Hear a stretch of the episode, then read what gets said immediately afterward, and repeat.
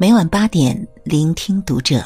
大家好，我是主播应由，欢迎收听读者。今天要为您分享到的文章来自作者小海。停掉朋友圈后，你还有朋友吗？关注读者微信公众号，和你一起成为更好的读者。二零一六年初，我停用了微信朋友圈。如今已经一年半了。关掉朋友圈之后，我并未第一时间意识到，但却是至今最强烈意识到的一件事，就是不用朋友圈，你就真的没有什么朋友了。只有真正彻底的停用朋友圈，我才意识到，微信最强的社交功能其实是朋友圈，而不是聊天框。这一点我实在是后知后觉。因为早年在二零一四年，我就见到一位电影圈人士感慨，想和明星谈合作，明星一直语焉不详，结果在他朋友圈天天点赞，连点三个月，他终于被打动了。我认为微信迄今为止最成功的地方，就在于它能给几乎所有用户一种我有很多朋友，我有很多有用的社会关系。很多人都在乎我的感受的强烈幻觉，而且如果你一直按这个逻辑投入进去，完美的执行其中的游戏规则，你会发现真实真是这样。只有当你决定告别这套玩法时，你才会发现过去所有的东西都逐渐消失不见，因此这甚至很难被断言是否真的是幻觉。停用朋友圈几个月之后，我开始明显的感到，过去因为各种缘由走到一起的绝大多数朋友都失踪了，除了极个别老友，几乎不存在互相主动发消息这种事。而正因为微信在如今个人社交中绝对垄断的地位，当你和一个人没有微信联系的时候，你和他也就没有任何形式上的联系了。最近有篇挺火的文章叫《互联网完蛋了》，已经，我看后心有戚戚焉。它的大意是讲互联网诞生的前二三十年，一直秉承着分散、开源、匿名、可靠的精神。但当互联网行业开始诞生巨头，尤其是移动互联网产生以后，这些特质就慢慢被集中、封闭、实名、易逝等属性取代了。我相信，任何在这方面稍有思考的人都会产生一些同感，因为现在发生的很多事，明显违背了万维网刚诞生或者方兴未艾时所倡导的主流意志。我们成长和变老的这十几年，所有与互联网有关的事情，几乎无一例外的是大的吃掉小的，新的吞没旧的，后来的消灭掉以前的。这件事放到微信上来说就很明显。过去你可能有很多种方式可以和人们发生联系，如果产生的联系属性不同，涉及的对象和工具也不同。但现在呢？现在几乎只剩微信了，微信甚至只剩朋友圈了。要么你用朋友圈，但必须得接受其中的玩法和规则，不得不背负所有人都能感觉到的那种社交焦虑。要么你不用朋友圈，但相当于抛弃了牵引很多社会关系的最后一道绳索，不得不面临中断它带来的种种后果。这件事从本质上来看，不是挺荒唐的吗？按照原教旨主义的互联网精神，如果你喜欢运动，你就应该逛虎扑；如果你喜欢 IT，你就应该去逛虎嗅；如果你喜欢科学，你应该看果壳。如果你喜欢游戏，你应该刷 NGA。但我们看到，如今微信基本上把一个人各种各样的需求都包圆了，不止微信一个 app。腾讯这样的巨头在尝试把所有领域、所有事全部包圆。就像游戏，如果你去问一个玩了上万小时的资深玩家。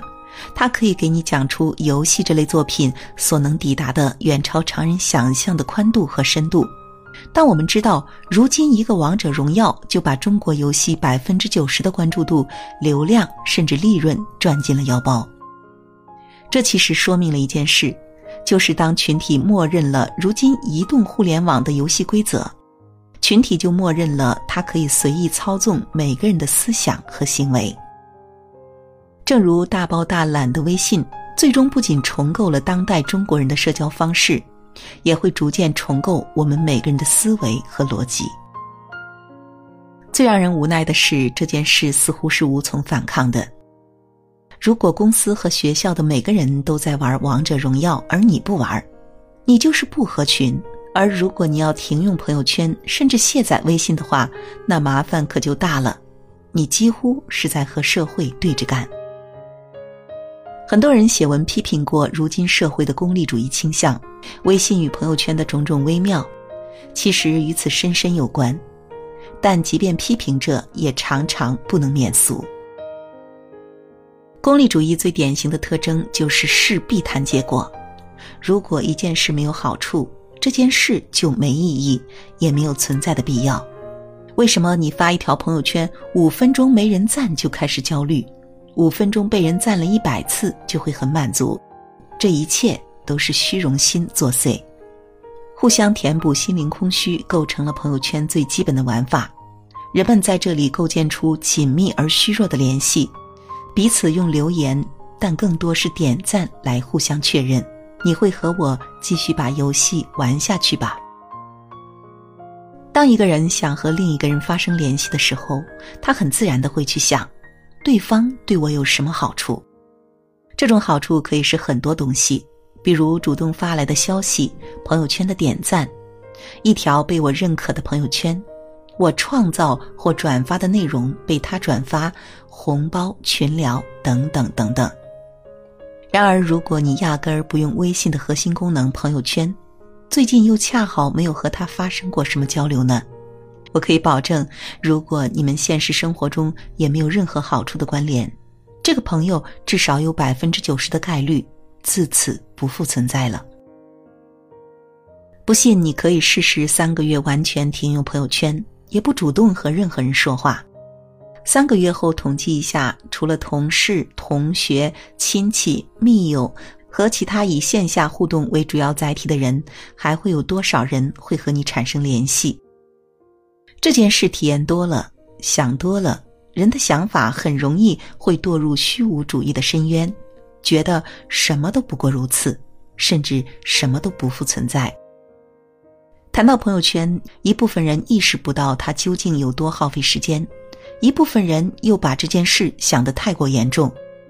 如果你是前者，可以去统计一下微信的耗电量和使用时间；如果你是后者，其实你要知道，无论是微信还是王者荣耀。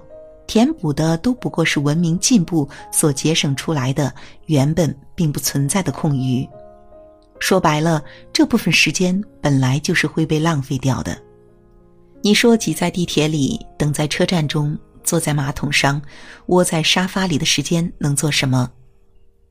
我们本来也不过是在容忍生活的疲惫与无聊而已。很多人一谈到空闲利用，就是看书学英语之类的套话。事实上，即便看得进书、学得进英语的人，在这种状况下效率也很低，而且又不缺这样的时机。更何况，看得进书、学得进英语的人本来就是人群中的极少数。人们为何总要拿极少部分人的标准来衡量自己作为大众一员的普通生活？归根结底，一个人戒断某件事的渴望越强烈，他越不可能做到这件事。而且也并不真的打算这样做。真正像我这样直接把这件事放下的，当初根本就没有遇到什么阻力，也没有出现戒断反应。你有几时见过一个朋友圈打卡看书、减肥、早起的人，真正把这些事做成了的呢？停用朋友圈一年半后，你要问我改变在哪儿？我觉得事实上并没有什么改变。我觉得有些好事发生了，但这并不是不用朋友圈带来的好处。我觉得有些坏事发生了，但考虑到这似乎本来就是微信带给我的幻觉，所以最后好像也不能怪到微信上去。很多的好与不好，其实都不能被这样简单粗暴的归结为是或者不是什么原因。每个人都有其被时代裹挟而下的命运。正如今天，要是有个人完全拒用微信，甚至拒用智能手机，他基本可以确定会被社会淘汰。然而，他本身只是做了一个个人选择而已，你又能说他错了吗？我所能做的就是我个人的选择，也就是像现在这样继续停用朋友圈，无论这种选择最终是好是坏。如果注定这种选择会带来什么样的结果，我觉得我都应该坦然接受，因为人为其无法控制的事情操心费力，大概。只会活得很累。